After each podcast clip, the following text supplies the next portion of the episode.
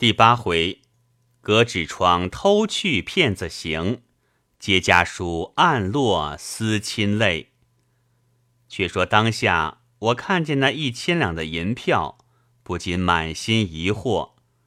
再看那信面时，数着“中间”两个字，然后剪开票子看那来信，上面歪歪斜斜的写着两三行字，写的是。吕访未悟为唱，仆士亮军动见，岂在方伯处待圆转一二，付成千金作为打点之费。尊处再当错谢。今吾道观奉业，其少后云泥良银。我看了这信，知道是钟雷西的事，然而不便出一千两的收条给他。因拿了这封信，走到书房里，顺手取过一张信纸来，写了“收到来信一件，此诏吴公馆收条”十三个字，给那来人带去。写了一点多钟，那来人又将收条送回来，说是：“既然吴老爷不在家，可将那封信发回，待我们再送到官上去。”当下高声传了这话进来，我想这封信已经拆开了，怎么好还他？因叫高声出去交代说，这里已经专人把信送到官上去了，不会误事的。收条仍旧拿了去吧。交代过了，我心下暗想，这钟雷西好不冒昧，面还未见着，人家也没有答应他代办这事。他便轻轻地送出这千金重礼来，不知他平日与季之有什么交情，我不可耽搁了他的正事，且把这票子连信送给季之，凭他自己做主。要想打发家人送去，恐怕还有什么话，不如自己走一遭。好在这条路近来走惯了，也不觉着很远。想定了主意。便带了那封信，出门雇了一匹马，加上一鞭，直奔大关而来。见了季之，季之道：“你又赶来做什么？”我说道：“恭喜发财呢。”说罢，取出那封信，连票子一并递与季之。季之看了道：“这是什么话，兄弟？你有给他回信没有？”我说。因为不好写回信，所以才亲自送来讨个主意，遂将上相事说了一遍。季之听了也没有话说。歇了一会儿，只见家人来回话说道：“钟大人来拜会，小的挡驾也挡不及，他先下了轿，说有要紧话同老爷说。小的回说老爷没有出来，他说可以等一等。”小的只得引到花厅里坐下来求老爷的话，既知道招呼烟茶去，交代今日午饭开到这书房里来。开饭时，请钟大人到账房里便饭。知照账房师爷，只说我没有来。那家人答应着退了出去。我问道：“大哥还不会他吗？”既知道，就是会他。也得要好好的等一会儿，不然他来了，我也到了，哪里有这等巧事？岂不要犯他的疑心？于是我两个人又谈些别事，季之又捡出几封信来交给我，叫我写回信。过了一会儿，开上饭来，我两人对坐吃过了，季之方才洗了脸，换上衣服。出去会那钟雷西，我便跟了出去，站在屏风后面去看他。只见季之见了雷西，先说失迎的话，然后让座。坐定了，雷西问道：“今天早起有一封信送到公馆里去的，不知收到了没有？”季知道送来了，收到了，但是。既知这句话并未说完，雷西道：“不知千押房可空着，我们可到里面谈谈。”既知道：“甚好，甚好。说着，一同站起来，让前让后的往里面去。我连忙闪开，绕到书房后面的一条夹弄里。这夹弄里有一个窗户，就是千押房的窗户。我又站到那里去张望，好奇怪呀！你道为什么？原来我在窗缝上一张，见他两个人正在那里对跪着行礼呢。我又侧着耳朵去听他，只听见雷西道：“兄弟，这件事实在是冤枉，不知哪里来的对头，同我玩这个把戏。其实从前舍弟在上海开过一家土行，临了时亏了本儿，欠了庄上万把银子是有的。”哪里有这么多？又拉到兄弟身上。既知道这个很可以递个亲供，分辨明白事情的是非黑白是有一定的，哪里好凭空捏造？雷西道：“可不是嘛！然而总得要一个人在志军那里说句把话，所以奉求老哥带兄弟在方伯跟前申诉申诉。”求方伯好歹代我说句好话，这事就容易办了。既知道这件事，大人很可以自己去说，卑职怕说不上去。雷西道：“老哥万不可这么称呼，我们一向相好，不然兄弟送一份帖子过来，我们换了铁就是兄弟，何必客气？”既知道这个万不敢当。卑职，雷西抢着说道：“又来了！纵使我仰攀不上换个帖儿，也不可这么称呼。既知道翻台那里，若是自己去求个把差事，许还说得上。然而卑职，雷西又抢着道：‘哎，老哥，你这是何苦奚落我呢？’既知道这是名分，应该这样。雷西道。”我们今天谈知己话，名分两个字且搁过一边。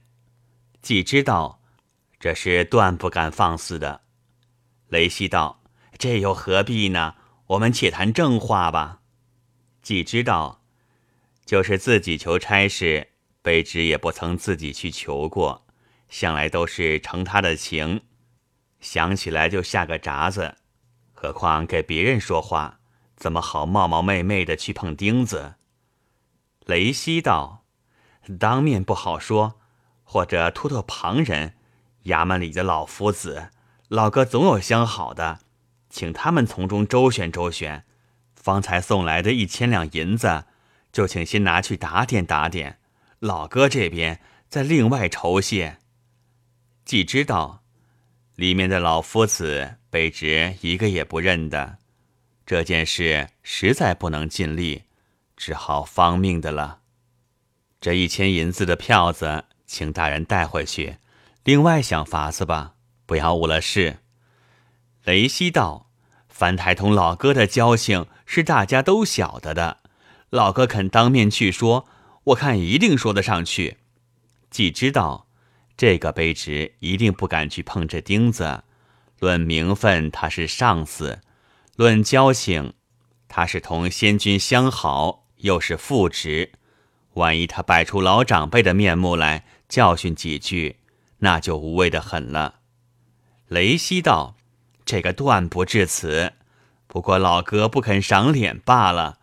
但是兄弟想来，除了老哥，没有第二个肯做的，所以才冒昧奉求。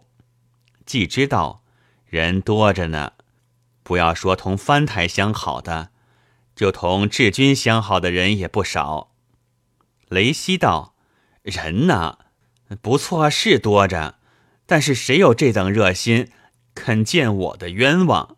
这件事，兄弟情愿拿出一万八千来料理，只要求老哥肯同我经手。既知道这个，说到这里便不说了，歇了一歇，又道：这票子。”还是请大人收回去，另外想法子。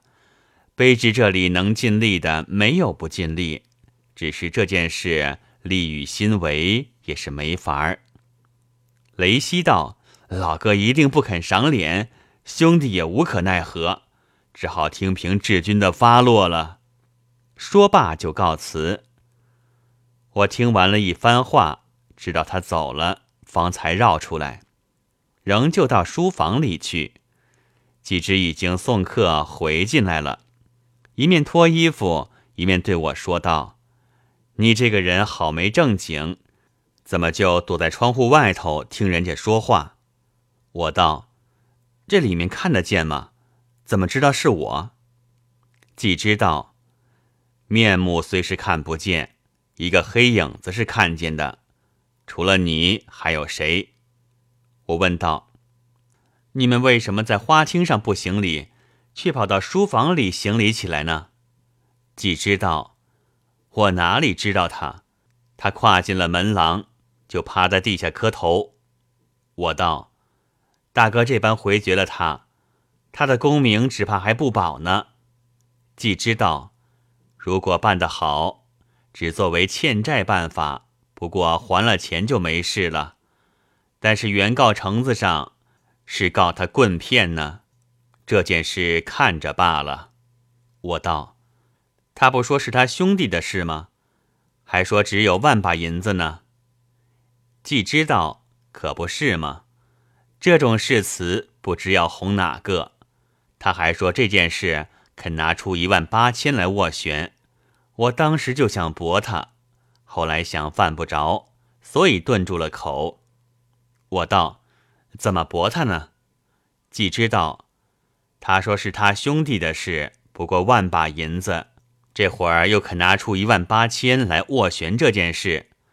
有了一万或八千，我想万把银子的老债，差不多也可以将就了结的了，又何必另外斡旋呢？正在说话间，胡家人来报说，老太太到了，在船上还没有起岸。几只忙叫备轿子，亲自去接，又叫我先回公馆里去支照，我就先回去了。到了下午。季之陪着他老太太来了，季之夫人迎出去，我也上前见礼。这位老太太是我从小见过的，当下见过礼之后，那老太太道：“几年不看见你，长得这么高大了。你今年几岁呀？”我道：“十六岁了。”老太太道：“大哥往常总说你聪明的很。”将来不可限量的，因此我也时常记挂着你。自从你大哥进京之后，你总没有到我家去。你进了学没有啊？我说没有，我的功夫还够不上呢。况且这件事我看得很淡，这也是个人的脾气。老太太道：“你虽然看得淡，可是你母亲并不看得淡呢。”这回你带了信回去，我才知道你老太爷过了。怎么那时候不给我们一个讣文？这会儿我回信也给你带来了。回来行李到了，我捡出来给你。我谢过了，仍到书房里去写了几封寄之的应酬信。吃过晚饭，只见一个丫头提着一个包裹。拿着一封信交给我，我接来看时，正是我母亲的回信。不知怎么着，拿着这封信还没有拆开看，那眼泪不知从哪里来的，扑簌簌的落个不了。展开看时，不过说银子已经收到，在外要小心保重身体的话，又寄了几件衣服来。